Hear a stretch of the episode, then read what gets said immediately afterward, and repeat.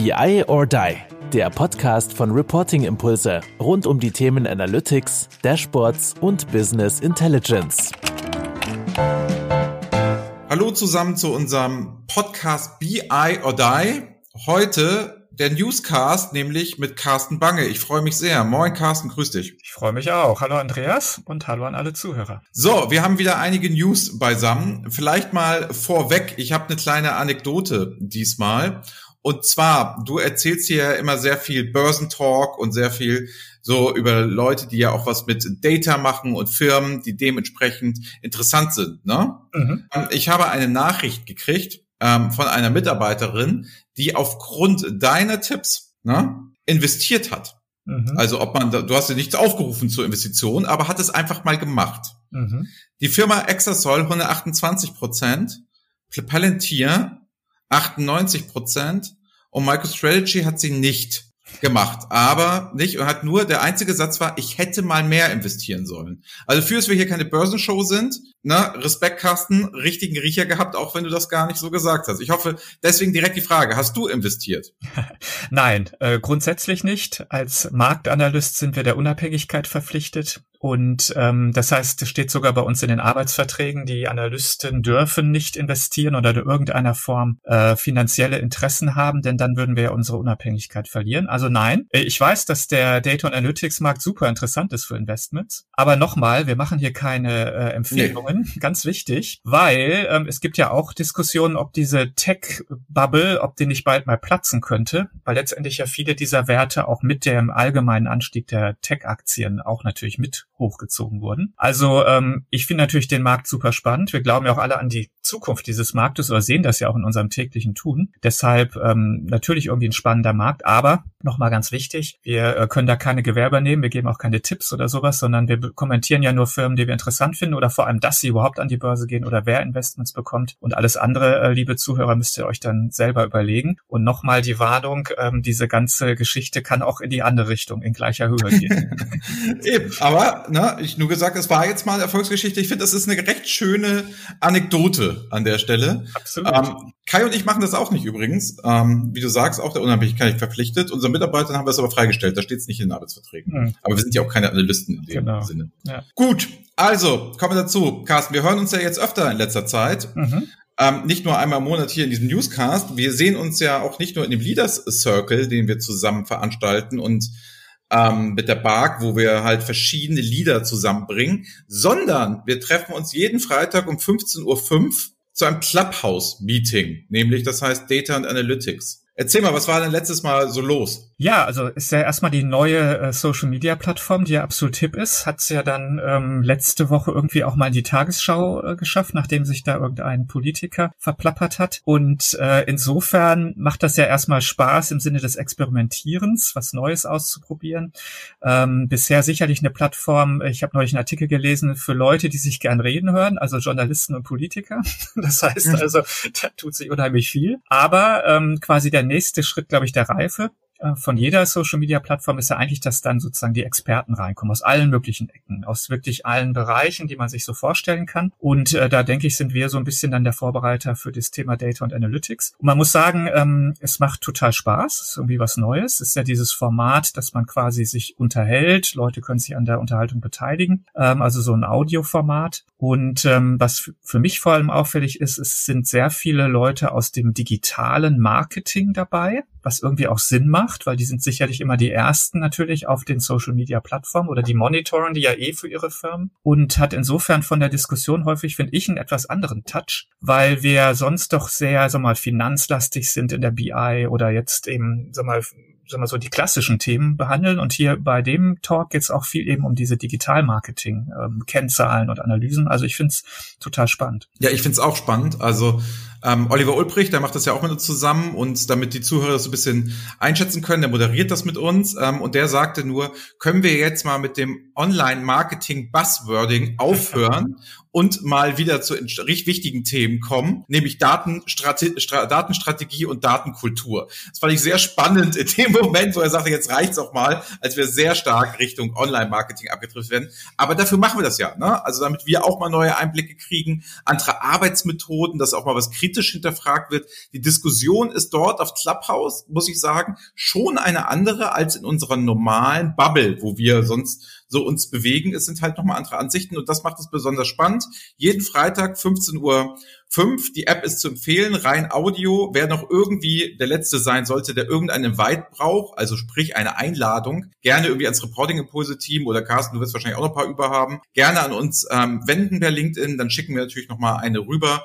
Und dann kann man gerne bei uns mitmachen. Wir freuen uns auf jeden, der auf die Bühne kommt. Es ist ein Erlebnis, Carsten, kann man sagen. Es macht auch Spaß und es ist ein komplett anderes Format als das, was man gewohnt ist. Ja, absolut. Also ich meine, was die auf jeden Fall äh, gut hinkriegen, glaube ich, ist diese ganze Mitteilungsgeschichte. Also es läuft ja momentan leider, finde ich, nur auf ähm, Apple-Devices, also auf iOS. Aber das äh, im Vergleich zu anderen Social-Media-Plattformen, das kriegen sie wirklich super hin. Dass sie also einen äh, darauf hinweisen, eben, hey, da gibt's gerade einen Talk hier und da. Und wenn man dann nicht aufpasst, klickt man da irgendwie drauf und plötzlich ist man mitten im Raum und äh, diskutiert quasi mit oder hört zumindest die anderen. Also es gibt echt ein paar, paar interessante Aspekte. Und ähm, ja, mal sehen. Ich meine, abgemahnt wurden sie auch schon von ähm, Datenschutzbeauftragten nicht, aber vom Verbraucherschutz, glaube ich, weil diese App nur funktioniert, wenn sie Zugriff kriegt auf die Kontakte. Also gibt auch noch so ein paar Sachen, die natürlich auch kritisch zu hinterfragen sind. Aber erstmal, ähm, und das ist ja vielleicht auch eine News, ist die ähm, Datenstrategie der Bundesregierung ist ja veröffentlicht worden letzte Woche oder vor zwei Wochen, also jetzt vor kurzem. Und äh, da war ja so ein bisschen auch der Tenor, hey, wir können mit dem Datenschutz nicht alles tot machen. Ja, es gibt auch, es muss auch Raum geben, mal ein paar Sachen auszuprobieren.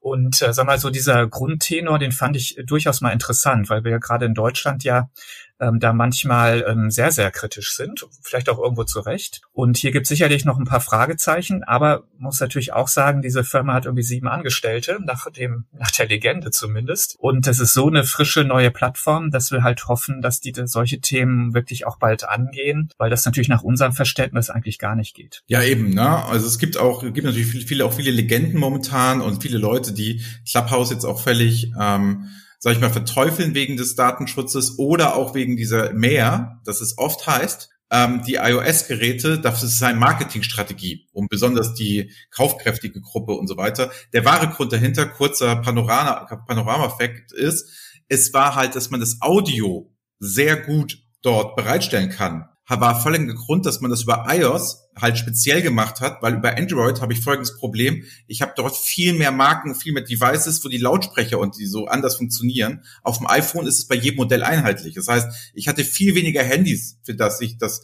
machen musste, als halt bei Android-Handys. Und das ist der Grund, warum man erstmal prototypisch nur mit dem iPhone gestartet ist, um das zu überprüfen machen. Also genau das, was wir hier auch mal wieder predigen. Macht Prototypen, legt schon mal los. Ja, okay, eine Gruppe fühlt sich jetzt vielleicht beleidigt und ist irgendwie ausgeschlossen aber dafür läuft dieses Ding ja schon. Also es ist keine Apple-Geheimstrategie dahinter oder irgendeine Geschichte, dass man die kaufkräftige Gruppe dort haben möchte. Es ist einzig und allein eine technische Sache, dass man sich erstmal auf iOS spezialisiert hat, um die Klang- und Soundqualität dort zu gewährleisten. Finde ich ganz spannendes Side-Fact. Und man muss auch sagen, die äh, Soundqualität ist erstaunlich gut. Also es ist wirklich äh, Wahnsinn, finde ich, ähm, wie, wie klar da die Sprache rüberkommt. Also ich war wirklich positiv überrascht. Also haben wir genug Werbung gemacht, glaube ich, ne? aber auf jeden Fall mal freitags 5.05 Uhr sind wir immer dort oder irgendeiner von uns und ähm, reden über offen über irgendwelche Themen. Das wird bestimmt auch nächstes Mal wieder großartig. Ich freue mich drauf und der Zugang ist wirklich sehr leicht und auch auf die Bühne zu kommen und selber was zu sagen, das ist wirklich sehr leicht dort gemacht. Unbedingt mal reinhören, vorbeikommen und gerne mit uns diskutieren und Fragen stellen. Ähm, der Erik Purwins ist auch dabei. Wir freuen uns darüber sehr. Sonst war der Leader Circle diesen Monat. Ne? Magst du kurz nochmal ausholen, was der Leader Circle ist und was ihr da so gemacht habt und was ihr getan habt. Ich konnte nicht dabei sein. Mein lieber Kollege Kai-Uwe Stahl, wer ja mit dir das hat es zusammen gemacht. Genau. Erzähl doch mal ein bisschen. Ja, also der Leader Circle ist ähm, eine Initiative, um die ähm, Leiter oder Verantwortungsträger von Data und Analytics Einheiten oder irgendwelchen Teams im Unternehmen äh, zusammenzubringen zum Erfahrungsaustausch. Also es geht darum, einen Raum zu schaffen, wo man sich untereinander austauschen kann und zwar in einem sehr offenen Format, aber auch vertraulich. Also was da diskutiert wird, geht nicht nach außen, damit man eben auch wirklich mal sozusagen die Hosen runterlassen kann und einfach mal sagen kann, so war's, das funktioniert bei uns, das aber auch nicht, weil man davon ja auch sehr viel lernt. Da sind inzwischen über 100 ähm, Menschen organisiert, die in irgendeiner Form in verschiedensten Branchen, verschiedensten Unternehmensgrößen Data und Analytics vorantreiben. Und die Diskussionen, kann man sich vorstellen, sind da natürlich sehr, sehr spannend, super interessant, laden auch jeden ein, da mitzumachen. Das ist Teil des Leader Circle Programms wo auch noch mehr dabei ist, also ein monatlicher Research von BARC, Zugang zu allen Konferenzen, sonstigen Inhalten von uns. Aber jeder ist eingeladen, da auf jeden Fall mindestens einmal reinzuschnuppern und sich das anzuhören, weil viele dann auch sofort überzeugt sind und sagen, hey, da kann ich viel mitnehmen für mich, für meine Tätigkeit. Ich finde gleichgesinnte Leute mit gleichen Problemen, mit denen ich mich dann auch ähm, in diesem Kreis hier austauschen kann. Also ist eine, eine super interessante Sache. Und ähm, worum es jetzt ging um verschiedene Themen und wie gesagt vertraulich. Natürlich geht da nicht vieles nach außen, aber eins können wir berichten. Und zwar eine der, der spannendsten Diskussionen beim letzten Mal ging um das Thema, dass wir eine Methodik vorgestellt haben aus unserer Praxis. Wir machen viel Datenstrategieberatung. Als Analyst passt das ja. Man zieht uns ja in aller Regel hinzu bei Datenstrategie oder Strategiethemen, bei Architekturfragen und Softwareauswahl natürlich. Und wir haben eine neue Methodik, ähm, die wir anbieten und die auch, sag mal, super interessant ist aus unserer Sicht. Und zwar nutzen wir Design Thinking, um das Datenstrategie-Design zu unterstützen. Okay, also ich, ich, ich muss kurz rein. Ne? Mhm. Also vielleicht mag man das mir jetzt vielleicht unterstellen oder Reporting-Impulse als Einheit, dass wir Riesenfans von Design Thinking sind, weil wir ja quasi in der Zeit, als das groß wurde, auch selber als Beratung an den Start gegangen sind. Ne? Ich habe einmal in meinem Leben einen Design Thinking Workshop mitgemacht. Ne? Mhm. Und das startete mit dem, stell dir vor, du hättest Superkräfte und da war ich schon raus.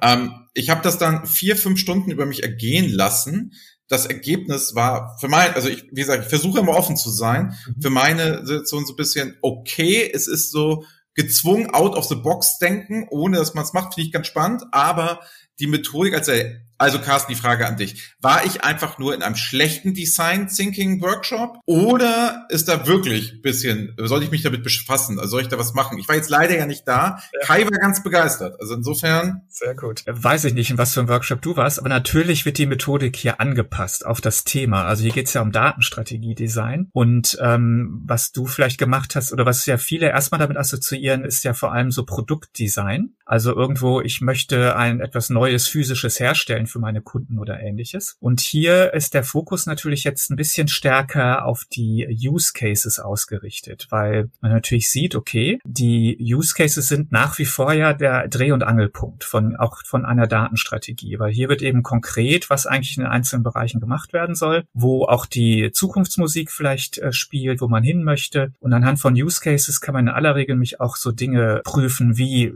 wie weit sind die eigentlich mit den Daten? Ist die Datenqualität so, wie sie sein soll? Habe ich die Datenzugänglichkeit? Habe ich die äh, Skills, das Know-how im Unternehmen und so weiter? Also an Use Cases wird vieles konkret und ähm, das heißt, diese ganze Methodik ist stark in diese Richtung gedreht, aber Sie geht sehr, sehr weit. Man arbeitet da mit sogenannten Canvas. Das kennen vielleicht einige aus dem äh, Business Model Design. Und in dem Sinne ist es so ein bisschen eine Mischung. Das heißt, man hat also in der Methodik vor allem eine schöne Vorlage, diesen Prozess, eine Strategie zu definieren, zu designen, eigentlich mal sehr schön strukturiert. Man wird quasi gezwungen auch in eine Struktur, damit wird es am Ende auch dokumentiert. Und ähm, das mal, funktioniert sehr, sehr gut nach unserer Erfahrung. Und aber witzigerweise in dem Leader Circle gab es genau zwei ganz unterschiedliche Reaktionen. Die einen auch so, haben so gesagt, so, hm, irgendwie, also wir kennen das so aus dem, aus dem Produktdesign, aber jetzt für, für Strategie, für sowas eher schlecht Greifbares, verstehen wir erstmal nicht, also wie das überhaupt funktionieren kann. Und da gab es aber andere, die haben sofort gesagt, so ja, können wir uns total gut vorstellen. Wir, wir sind, wir kommen aus dem Innovationsmanagement, da machen wir das auch und ähm, sehen wir sofort die Übertragung und ähm, einer oder zwei waren sogar dabei, die gesagt haben, ja, haben wir sogar schon gemacht und ähm, hat bei uns auch super funktioniert. Also wir finden die Idee eigentlich ganz interessant. Sie ist aber angepasst, also keine Sorge, diese Frage wird nicht gestellt nach den Superkräften, sondern der Bezug ist hier eher, dass wir ja überlegen, am Ende ja auch Datenprodukte zu designen. Das ist ja quasi auch so ein bisschen das Ergebnis und daran äh, werden ja auch Datenstrategien Strategien wiederum äh, konkreter. Und da hat man natürlich schon mal so einen kleinen Link zu Produkten, aber nach den Superkräften haben wir noch nie jemanden gefragt. Ja, du hast ja auch schon ein Schlüsselwort gesagt, wo du mich schon wieder abgeholt hast. Das ist ja ne, die Canvas-Geschichte. Also mhm. ähm, dieses Business Model, das man machen kann. Wir können auch gerne mal diese Folge verlinken. Wir haben ja auch ein Dashboard Canvas. Ich weiß gar nicht, ob du das wusstest, mhm. ähm, wo wir uns überlegen, wie ist denn mein Dashboard und wie kann ich Canvas darauf ansetzen. Also es gibt dort ja Revenue Streams beispielsweise nach dem Motto, was will ich mit dem Dashboard erreichen? Es gibt Costs, was brauche ich eigentlich, damit ich das übersetzen kann? Welche Partner brauche ich? Welche Customer Channel habe ich? Und so weiter. Wenn ich natürlich das auf eine Datenstrategie anpasse, diese Canvas-Geschichte, hast du mich natürlich komplett. Wenn wir nicht sagen, stell dir vor, du bist ein Gummibärchen und wenn wir nicht ins Wasser tun, wirst du ganz groß. Und was würdest du dann sagen, was hättest du gerne als nächstes Produkt? Solange wir das nicht machen, Carsten, hast du mich. Also da bin ich dabei. Good. Gerne, wenn du mal sowas veranstaltest, gerne, wenn du das machst, lad mich bitte ein, würde ich unbedingt mal irgendwie machen. Vielleicht kann man das ja auch mal exemplarisch aus so einem Leader Circle oder so verproben oder in irgendeine andere unserer Veranstaltung. Oder lass uns doch im Clubhouse auch mal darüber reden, was so Design Thinking Strategien sind, weil wir sprachen doch, da sind doch die Marketing Analytics Leute, mhm. die haben das bestimmt mal irgendwie in irgendeiner Form schon mal gemacht. Ich glaube, das ist eine gute Idee. Nee, lass uns das tun. Das nehmen wir mal als Thema mit für einen der nächsten äh, Clubhouse Talks und dann schauen wir mal, was da noch so für Feedback oder Ideen kommen. Cool. Und ansonsten ähm, habe ich ein E-Book zum Thema Data Culture ins Leben gerufen.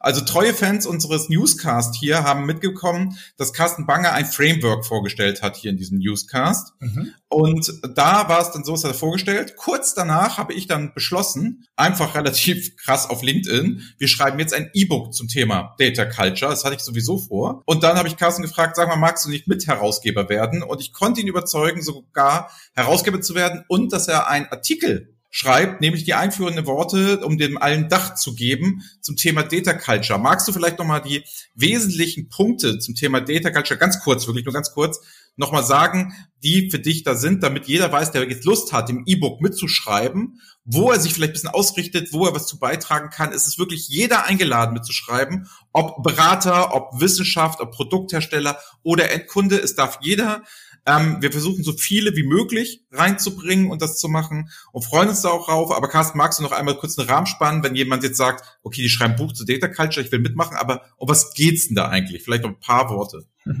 Genau, also das Problem bei dem Thema nach meiner Erfahrung ist, dass es halt so erstmal so wenig greifbar ist. Also alle wissen, aha, äh, Datenstrategien sind wichtig, werden entwickelt, aber am Ende, was eine Datenstrategie zu Fall bringen kann oder nicht zur Umsetzung bringen kann, ist eigentlich die Kultur im Unternehmen, wie ich mit Daten umgehe und das nennen wir mal Data Culture. Und ähm, was das aber dann sein kann, ähm, das hat dann eben ganz verschiedene Aspekte und ich finde immer die Diskussionen, die gehen meistens dann auf irgendeinen Spezialaspekt, sowas wie Data Literacy, nach dem Motto, ja, wir müssen mehr Kompetenzen ausbilden, weil sonst äh, kann ich die Strategie nicht umsetzen und so weiter. Das ist ja alles richtig, aber mir fehlte eigentlich immer so ein bisschen der, der Überblick und der gesamthafte Ansatz. Und deshalb habe ich dieses Framework entwickelt. Und im Überblick und jetzt auch so ein paar äh, Themen reinzuwerfen, die sicherlich dann auch in dem E-Book wunderbar wieder aufgegriffen werden können. Wir sagen, äh, es gibt eigentlich sechs Bereiche die ich im Bereich der, äh, was ich unter Data Culture subsumieren kann, die ich irgendwo adressieren sollte, damit ich eben eine positive Datenkultur im Unternehmen schaffen kann. Und das äh, geht irgendwo oben los, sag ich mal, mit dem Thema Leadership. Also wie verhalten sich Führungskräfte? Wie, wie können sie dann auch dazu beitragen, dass eine Datenkultur im Unternehmen umgesetzt wird? Es geht um das Thema Datenstrategie. Da muss es natürlich auch irgendwo mit rein. Aber auch Data Governance. Also auch die, die Regularien, die Regeln ähm, sind halt wichtig. Und die formen natürlich am Ende auch eine Kultur. Dann haben wir noch drei weitere Bereiche. Das ist natürlich Data Literacy, ähm, absolut wichtig, also die Kompetenzausbildung im Unternehmen. Dann Data Access, also wie organisiere ich den Zugriff auf Daten? Bin ich da frei und offen? Bin ich da sehr restriktiv? Hat also viel so organisatorische Aspekte, hat aber eben kulturelle Aspekte auch und dann am Ende natürlich auch technische. Und dann ein Bereich, der erstmal viele so ein bisschen überrascht, aber wir nennen es Data Communication. Also ich muss sehr viel, glaube ich, auch dran arbeiten, wie ähm, kommuniziere ich mit Daten? Wie kann ich Daten am Ende auch ähm, so quasi den Menschen nahebringen, dass sie sie auch wirklich nutzen. Und es geht auch so ein bisschen ums Marketing, dass ich also auch im Unternehmen zeigen kann, hey, es gibt positive Veränderungen durch die stärkere Nutzung von Data und Analytics. Deshalb finden wir den Bereich auch wichtig, weil natürlich auch da sehr viel informell geschaffen wird. Also quasi diese Überzeugungsarbeit, ähm, die dann am Ende im Kopf hoffentlich ankommt bei jedem Einzelnen im Unternehmen, die ist natürlich auch wichtig, um dann die Kultur auszuprägen. Also die sechs Bereiche sind's und ähm, das sind sicherlich dann auch Themen, die in dem Buch wunderbar wieder aufgegriffen werden können. Ja, vor allem, ich glaube, du hast da auch einen Punkt äh, mit diesem Data Communication, was du jetzt gesagt hast, was einige überraschen soll, ist ja etwas, was wir ganz, ganz stark machen in größeren Konzernen, nämlich nach dem Motto, die Nutzbarkeit, nicht nur Ausbildung im Sinne von Data Literacy, sondern wie verkaufe ich das? Wie mache ich internes Projektmarketing? Und da ist mein Kollege Oliver Ulbrich ja immer ran, hat ja auch eine verschiedene, hat ja auch eine Matrix und sagt, was zahlt Richtung Stakeholder Management eher ein, was eher auf die Mitarbeiter, was operativ, was ist schnell umsetzbar, was ist kurz umsetzbar. Das wird er wahrscheinlich nach der Folge auch gerne mal posten oder wir verlinken das hier, ähm, welche Maßnahmen er machen kann. Und das wäre vielleicht eine Sache, ich glaube, ich spreche ihn direkt nach dem Podcast mal an, ob er nicht in dem Buch zu Data Communication als ein Teil von Data Culture, wie er das sieht und welche Maßnahmen er da ergreifen kann. Und ganz ehrlich, kleiner Spoiler, Justus Marquardt, Partner KPMG, hat das mal im Podcast hier gesagt. Das, was immer weggestrichen wird, ist das interne Marketing, das Change und die Sachen. Und er sagt, das ist immer das Wichtigste und wird immer vergessen und muss immer nachgearbeitet werden. Mhm. Und deswegen, da will ich mich nur anschließen. Das ist ein Thema. Ich finde ganz toll, dass du es mit aufgenommen hast und eben mal nicht so techie-mäßig das runter oder, sag ich mal, akademisch, sondern einfach gesagt haben, komm, wir machen jetzt auch Communication. Mich wundert aber auch nichts mehr, wenn wir schon Design Thinking Workshops machen. Also insofern, na, es geht los jetzt. Ich merk's. Playtime is over ist ja auch so ein Begriff momentan bei dir. Insofern, ich glaube, das wird gut. Ich bin genau. super. Ich bin begeistert. Absolut. Gut, angesichts der Zeit, Carsten, was ist denn sonst so los bei Bark? Ja, wir haben ja unsere Sektion über Studie des Monats genau. ähm, hier in unserem Newscast und ähm, ich habe diesmal zwei eigentlich mitgebracht. Und zwar haben wir uns Ende des Jahres nochmal diesem Thema gewidmet, die Märkte etwas transparenter zu machen, also die Softwaremärkte und haben da zwei neue, sogenannte, wir nennen das jetzt Maps, weil das ja am Ende auch so landkartenartig aussieht. Das kennen ja auch viele mit so vielen Logos. Aber es geht ja ähm, zum einen natürlich mal drum aufzuzeigen, wie groß diese äh, Marktsegmente sind. Aber das zweite ist, geht ja vor allem um die Segmentierung. Und da haben wir uns sehr viel Mühe gegeben, letztendlich jeden einzelnen anzuschauen, den wir kennen und die Lösung einzusegmentieren. Und da gibt es also jetzt neu die Bark Technology Map for Data and Analytics. Das ist also quasi der, die Gesamtschau auf den Data- und Analytics-Markt, also Datenmanagement-Komponenten und Analytics in einem weiten Verständnis von so klassischen Reporting, Dashboarding bis hin zu Advanced Analytics. Und da sind sage und schreibe 700 Lösungen drin, die wir alle quasi per Hand zugeordnet haben und gesagt haben, äh, wo ist jemand und ist damit,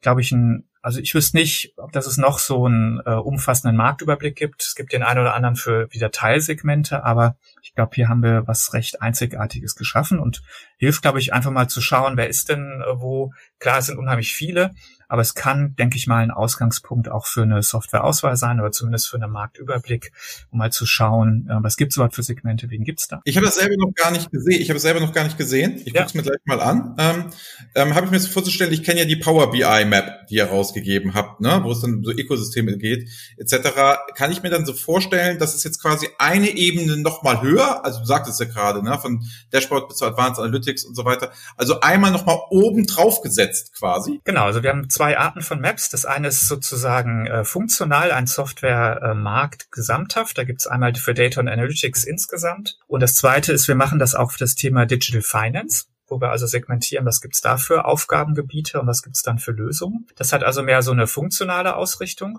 Und dann machen wir diese Maps für Ökosysteme, wo quasi eine Lösung im Zentrum steht, ein Plattformanbieter, der da eine große Community um sich geschart hat, weil wir eben sehen, dass die immer wichtiger werden. Und da haben wir auch gutes Stichwort. Neben Power BI haben wir jetzt eine zweite noch geschaffen, und zwar für das ganze Thema Azure Analytics und Synapse, weil wir eben auch da sehen, dass was Neues, was sich tut. Ähm, da orientieren sich gerade viele Beratungshäuser hin und ähm, das ist sicherlich auch einer der spannenden Ökosysteme im Markt. Und ähm, das wäre also das Zweite, wo wir auch gerade Ende des Jahres das veröffentlicht haben. Und hier lohnt es sich vielleicht auch nochmal einen Blick reinzuwerfen. Und hier sind wir noch in einem frühen Stadium. Das heißt, auch wenn jetzt hier Beratungshäuser zuhören, die da ähm, Dienstleistungen anbieten, bitte hier auch eintragen. Das Ganze ist crowdsourced in dem Fall. Das heißt also, man kann sich da auch selber eintragen.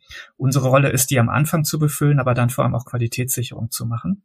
Also hier auch der Aufruf, da ähm, auch mitzumachen und quasi sich auch einzutragen eintragen, um dann in dieser Map auch dabei zu sein. Übrigens, diese Ökosystem-Maps machen wir nicht nur für Microsoft. Die Frage habe ich auch schon bekommen. Wir haben mit Power BI angefangen, weil natürlich das ähm, ein riesiges Ökosystem ist, muss man sagen, wo sich auch unheimlich viel im Softwarebereich tut, also unheimlich viele Add-ins, Add-ons, äh, Lösungen, die da entstehen etc.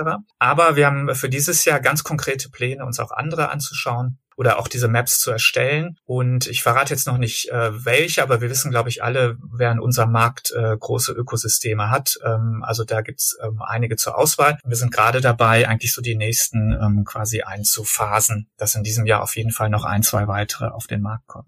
Ah, gutes Stichwort. Ich schreibe mir jetzt auch gleich mal auf. Ne? Ich werde mal, ich habe ja Microsoft hier in dem BI or Die Podcast habe ich demnächst zu Gast. Mhm. Ähm, Ekrem ist da, der Head of Data and Analytics. Den werde ich doch mal dazu im Ökosystem fragen, wie er das sieht. Und ich werde ihn fragen, weil die, die Frage kommt ja immer wieder, was ist mit der Planning-Komponente? Da weißt du jetzt aber auch nicht mehr, ne? Ob Microsoft bei Power BI irgendwann auf Planning setzen wird. Frage ihn auf jeden Fall mal. Ähm, Frage ihn, ne? Meine Meinung ist ja, die haben sich dermaßen die Finger verbrannt mit diesem Performance Point Server, den sie mal auf den Markt gebracht haben und dann wirklich mhm. mit eingezogenem Schwanz wieder zurückziehen mussten nach wenigen Monaten, ähm, dass sie das nicht anpacken werden. Ähm, also ist meine, meine Meinung dazu. Das ist ähm, für eine Firma wie Microsoft, glaube ich, zu speziell, zu lösungsorientiert, zu nah am Fachanwender das passt irgendwie nicht so richtig in die DNA. Aber wer weiß, ja, also ich meine, alle sehen, dass gerade in diesem Corporate Performance Management Bereich unheimlich viel passiert und nach wie vor auch, ähm, sagen wir, das einer der spannendsten Wachstumsbereiche ist. Also man weiß das nie. Wir müssen aber auch sagen, und jetzt ein kleiner Aufruf, vielleicht mal in diese Map auch reinzugucken, es gibt eine wachsende Zahl von Planungslösungsanbietern für Power BI. Und das finden wir auch einen der spannenden. Deswegen kam ich drauf, weißt du, weil da nämlich genau, weil ich hatte ja über die Map gesprochen und da ist halt, ne, die Add-ons und wie es dann ja oft so ist, wenn wenn das viele Add-ons gibt und viele, die gut laufen, mhm. macht der Produkthersteller es oft nachher selbst. Mhm. Durchaus möglich. Also hier eine kleine Anekdote aus dem Nähkästchen. Ähm, es gab eine Version 1 dieser Azure Analytics Map und die haben wir dann dem verantwortlichen Manager in Redmond gezeigt und der hat gesagt, so dass das ist ja unglaublich, wie schlecht unsere Datenqualität ist in dieser Partnerdatenbank. Ja, das ist ja eine totale. Katastrophe. Das war die eine Antwort. Deshalb haben wir gesagt, ja klar, deshalb machen wir das ja auch, weil ihr, liebe Hersteller, ihr kriegt es wirklich nicht auf die Reihe mit diesen äh, Partnerdatenbanken. Ähm, und ähm, also die sind wirklich schlecht in aller Regel und so kann man kein Ökosystem zeigen und vermarkten. Und das zweite ist, sie haben dann äh, quasi in die Version 2, die wir dann erstellt haben, eben mit, mit Segmenten, die wir definiert haben, da haben sie dann reingeguckt und haben sofort gesagt so, oh,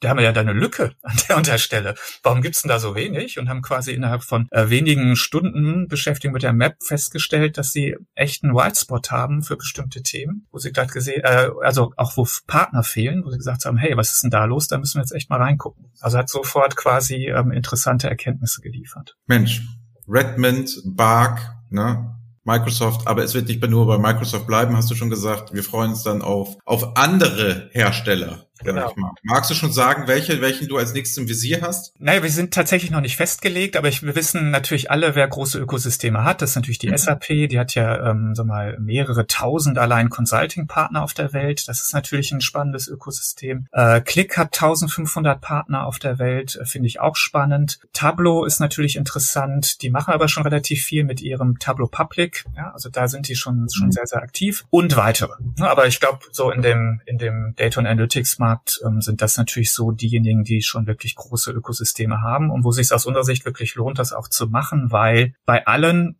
ist es so grottenschlecht, was sie selber machen. Ja, also ich war neulich wieder auf einem auf einer Seite von einem Anbieter, habe einen Partner gesucht, ähm, unmöglich irgendwas zu finden. ähm, also es ist wirklich dramatisch schlecht und in dem Sinne ist das, glaube ich, eine, eine gute Geschichte, diese Maps zu machen. Es ist aber auch wirklich viel Arbeit. Das ist so das, ähm, warum wir nicht jetzt sehr, sehr schnell quasi einer nach dem anderen veröffentlichen können. Gut, damit meine Mitarbeiterin jetzt noch reich wird, machen wir schnell noch die M&A News und ähm, die, ähm, sag ich mal, Ausblick-Events, die man diesen Monat jetzt hier noch im Februar erwarten darf. Und dann, glaube ich, sind wir auch schon hart an der Zeit heute, Carsten. Also insofern, magst du kurz die M&A-News machen? Werde ich gleich noch mal ein bisschen was zu den Events sagen. Absolut. Also was in Deutschland, glaube ich, viele mitbekommen haben, dass äh, SAP Signavio gekauft hat. Das ist eigentlich ein Anbieter so für Prozessmanagement, aber auch Prozessanalyse, damit gewissen, sagen wir, Überlappung auch zu unserem Bereich hier. Ähm, zahlt fast eine Milliarde Euro nach den Berichten. Das ist natürlich äh, für ein Unternehmen, was 2019, glaube ich, 28 Millionen Umsatz hatte. Das sind schon amerikanische Verhältnisse, würde ich mal sagen. Also Respekt und auch natürlich tolle Leistung von den Gründern auch. Aber ähm,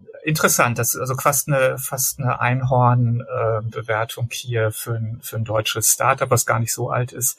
Finde ich wirklich äh, beeindruckend und damit auch so ein bisschen natürlich immer so, so ein Leuchtturm, so ein Vorbildcharakter vielleicht auch für andere, doch den Mut zu fassen, da was zu tun. Wir haben äh, JDocs, ist ja auch einer der sagen wir, älteren äh, deutschen äh, BI-Anbieter, BI und CPM muss man sagen, und ähm, haben mehr als 100 Millionen Dollar bekommen von Inside Partners. Finde ich auch eine tolle Erfolgsgeschichte, dass eben jetzt hier auch ein deutscher BI-Anbieter mit, das ist glaube ich jetzt die dritte oder vierte Runde, aber eben mit so einem Betrag versorgt wird, ähm, finde ich wirklich beeindruckend und eine tolle, tolle Geschichte. Und dann haben wir noch eine Übernahme einer der großen Software-Investoren, HG Capital, die kaufen Profix. Profix hierzulande nicht so groß bekannt, haben aber ein kleines Büro, ist ein kanadischer Corporate Performance Management Anbieter, gerade so für den Mittelstand. Und ähm, wie ich die, die Sache kenne, geben die jetzt bestimmt auch Gas. Ähm, wenn jetzt mal so ein Finanzinvestor da drin ist, dann wird in aller Regel auch investiert und geguckt, dass gerade zum Beispiel die weltweite Präsenz größer wird. Also das waren für mich so die spannendsten Nachrichten aus dem Januar. Hervorragend. Dann mache ich eben kurz noch die Events. Ja. Und zwar am 24. und 25.03.2021 ist das Data Festival Online 2021, logischerweise, mit dem tollen Titel, den ich ganz gut finde, ist Playtime is over How Data and AI Bring Value to Business. Also du propagierst das in letzter Zeit ja ganz, ganz oft, wenn man Vorträge von dir hört etc. Raus aus dem Sandkasten. Jetzt muss mal geliefert werden. Was ist der Value? Wie ist es? Ich glaube, es ist halt super spannend für alle Leute, die im Bereich Data Science, Data Engineering sind, aber auch Fachbereiche nach dem Motto, was bringt mir das jetzt? Also dieses Zusammenbringen und vielleicht so eine Panel-Discussion zu machen, so stelle ich es mir auf jeden Fall vor, wenn ich jetzt das so höre. Ich glaube, das ist doch wahrscheinlich genau den Value, den man beim Data Festival erwarten darf, oder? Absolut. Also erstmal, warum ist der Titel so komisch? Das ist eine englischsprachige Veranstaltung, wird auch immer internationaler. Wir planen für dieses Jahr zwei. Eine im März, das nennen wir mal Spring Update und hoffentlich das große dann wieder im September. Wir haben aber zwei Tage vollgepackt mit super Content. Und wie du sagst, wir haben diesen, diesen Titel oder diesen Claim gewählt, weil wir einfach gesehen haben, 2020 war das der Tipping Point, würden die Amerikaner sagen. Das hat sich wirklich verändert. Uh, Playtime's over. Jetzt, wir müssen jetzt wirklich Wert bringen mit Data und Analytics. Die Krise hat das nochmal beschleunigt. Es war aber eine Entwicklung, die schon länger da ist. Und uh, wir haben jetzt also wirklich ein tolles Programm mit zwei Tagen voll mit Themen rund um Data Science, Data Engineering. Wir haben tolle Beiträge von Axel Springer, Ideas Engineering, E.ON Digital Technology. Wir haben CarMac, kennt vielleicht nicht jeder. Das ist aber, nennt sich the Software Innovation Vehicle auf Volkswagen. Also wir haben viel von diesen Innovationsbereichen dabei, weil da ja häufig auch die neuen Dinge gemacht werden, aber auch deutscher Mittelstand, der ja häufig auch vorne mit dabei ist, wie Festo. Also vieles, glaube ich, was an spannenden Beiträgen dabei ist. Einige Panel-Diskussionen. Wir planen momentan drei. Ähm, spannende Keynotes. Also ich, da wird sicherlich inhaltlich sehr viel geboten werden und da sind wir gerade momentan mit Hochdruck dran. Cool. Und dann am 20. 21.04.2021 der Klassiker der BARC-Veranstaltung, sag ich mal, na, Finance and Controlling. Absolut. Digital Finance and Controlling gibt seit vielen Jahren. Hier geht es darum, wie kann ich im Finanzbereich mit Software effizienter und effektiver werden und ähm, da auch wieder viel Fokus auf Innovationen im Softwarebereich. Ähm, wird sicherlich Themen geben wie ähm, also mal automatisiertes softwaregestütztes Forecasting ist ja gerade ein heißes Thema, aber auch Planung ähm, wie immer ein zentrales Thema. Im Bereich der Konsolidierung tut sich aber auch das ein oder andere, ähm, zum Beispiel im Thema Account Account Reconciliation. Also wir haben da alles, was so das, die wir, Digitalisierung im Finanzbereich berührt, ähm, wird da gezeigt. Cool. Und wir machen noch am 18.02.2021, also relativ zeitnah, geht unsere Anti-Webinar-Serie in die dritte Runde. Was ist die Anti-Webinar-Serie? Die Anti-Webinar-Serie machen wir mit Information Builders zusammen und wir haben gesagt, wir haben keinen Bock mehr auf klassische Webinare. Einer sitzt da, bespricht da irgendwelche Folien und das noch mehr schlecht als recht und sagt dann bitte kaufen, kaufen, kaufen, kaufen, kaufen, kaufen, lieber Kunde. Und dann wird man bombardiert nachher mit irgendwelchen gesammelten Adressen. Und da haben wir gesagt, da haben wir keinen Bock drauf, das machen wir nicht. Ähm, und da haben wir gesagt, wir möchten lieber was anderes machen. Wir machen Teams-Meeting. Waren auch jetzt letztes Mal immer so 60 bis 80 Leute in diesem Teams-Meeting und haben dort diskutiert über Themen. Es gibt immer drei Impulsgeber. Einer von Reporting Impulse ist dabei, einer von Information Builders ist dabei und ein Gast ist dabei. Diesmal freuen wir uns auf Carsten Blöcker und der hat ist, ist zu dem, nee, wir gar nicht, gar nicht wahr, der ist beim Thema Banking Carsten Blöcker. Wir sind bei Lukas Krebe, freuen wir uns. Und der hat das Thema Self-Service, wie viel ist möglich, und nötig. Und da wird es um das Thema Self-Service gehen. Wer da Lust hat, einfach mal reinklicken. Es ist ein Clubhouse, sage ich mal, über Teams, wenn man so möchte. Es gibt auch natürlich ein Video dazu, kann man sich auch im Nachgang anmachen. Uns ist wichtig, dass da mitgemacht wird, dass da diskutiert wird, dass da die Meinungen gesagt werden und dass es nicht so ein langweiliges Webinar ist, wie man es oft ertragen muss. Das haben wir einfach mal geändert, weil wir es einfach selber nicht mehr können und ich kann es auch nicht mehr sehen. Gut, Carsten, das waren so meine letzten Worte um das Webinar-Bashing. Also ich ist ja, ich sage im Grunde richtig. Da haben wir alle schon, glaube ich, total langweilige Geschichten erlebt. Ähm, wir machen übrigens am 11. Februar eins auch nicht äh, üblich, sondern was wir machen ist, ähm, sind, wir haben ja so verschiedenste Reihen, aber am 11. Also haben wir mal vier Advanced Analytics Anbieter eingeladen, ähm, mal sich zu positionieren, auch sozusagen gegen die anderen. Und wir haben, um da ein bisschen Spannung reinzubringen, wir haben so zwei Klassiker genommen, und zwar SAS und FICO und zwei neue, Alterix und Data Robot. Und da glauben wir, ist eine gewisse Spannung drin, um zu verstehen, hey, was machen denn die Neuen anders? Wo, wo geht es aufwärts? Und wir führen das ein bisschen ein. Also auch da eine herzliche Einladung, 11. Februar, ähm, sich mal hier vier Anbieter im Vergleich anzugucken. Deswegen auch echter Aufruf, ne? Also wir wollen ähm, wirklich bessere äh, digitale Formate haben. Bitte nicht mehr diese Webinare, ich kann sie einfach nicht mehr ertragen. Und man muss ja sagen, Bark war da früher doch schon ganz weit vorne. Ich erinnere mich, oh, das ist bestimmt auch schon acht Jahre her, bei dir auf der Veranstaltung, als die Produkthersteller kamen, stand immer ganz groß keine PowerPoints mehr. Erinnerst du dich? Das hast du immer als Claim, ne? Keine PowerPoints, sondern nur live. Und das war ja auch schon die Sache nach dem Motto, ey, das war zu langweilig, als nur PowerPoints runtergebetet wurden. Und so ist es mit den Webinaren auch. Ich bin dafür lieber Diskussion, Thesen, was machen, was zusammen tun und dann holpert's vielleicht mal, dann geht vielleicht nicht alles perfekt, vielleicht kommen wir auch vom Thema ab. Finde ich fair, bevor wirklich langweilig irgendwann sich so ein Webinar über sich ergehen lassen ja. muss. Absolut. Genau. In diesem Sinne, hat wieder Spaß gemacht heute, Andreas. Ja, wir sind auch gut in der Zeit, also nur leicht überzogen. Sehr schön. Und dann würde ich sagen, Carsten, alles Gute dir. Na, wir hören uns bestimmt noch diese Woche. Zusammengefasst, wer Lust hat, Clubhouse, 15.05 Uhr am Freitag, kann man das auch alle möglichen Fragen hier zu dem Podcast stellen. Das zweite ist das Data Culture Buch. Ne? Mhm. Kommt auf jeden Fall mal. Die ähm, Events seht ihr unten alle verlinkt. Meldet euch an, macht es, ähm, kommt vorbei, kommt, keep in touch und sonst schreibt uns eine E-Mail oder irgendeine Sache auf LinkedIn. Wir sind immer für euch da und immer bereit und machen das gerne. Absolut. Bis denn. Ciao. Ja, tschüss. Das war BI or Die, der Podcast von Reporting Impulse. Danke, dass ihr auch diesmal wieder mit dabei wart. Wenn es euch gefallen hat, dann hinterlasst uns doch eine gute Bewertung und abonniert den Podcast, um keine weitere Folge zu verpassen. Bis zum nächsten Mal.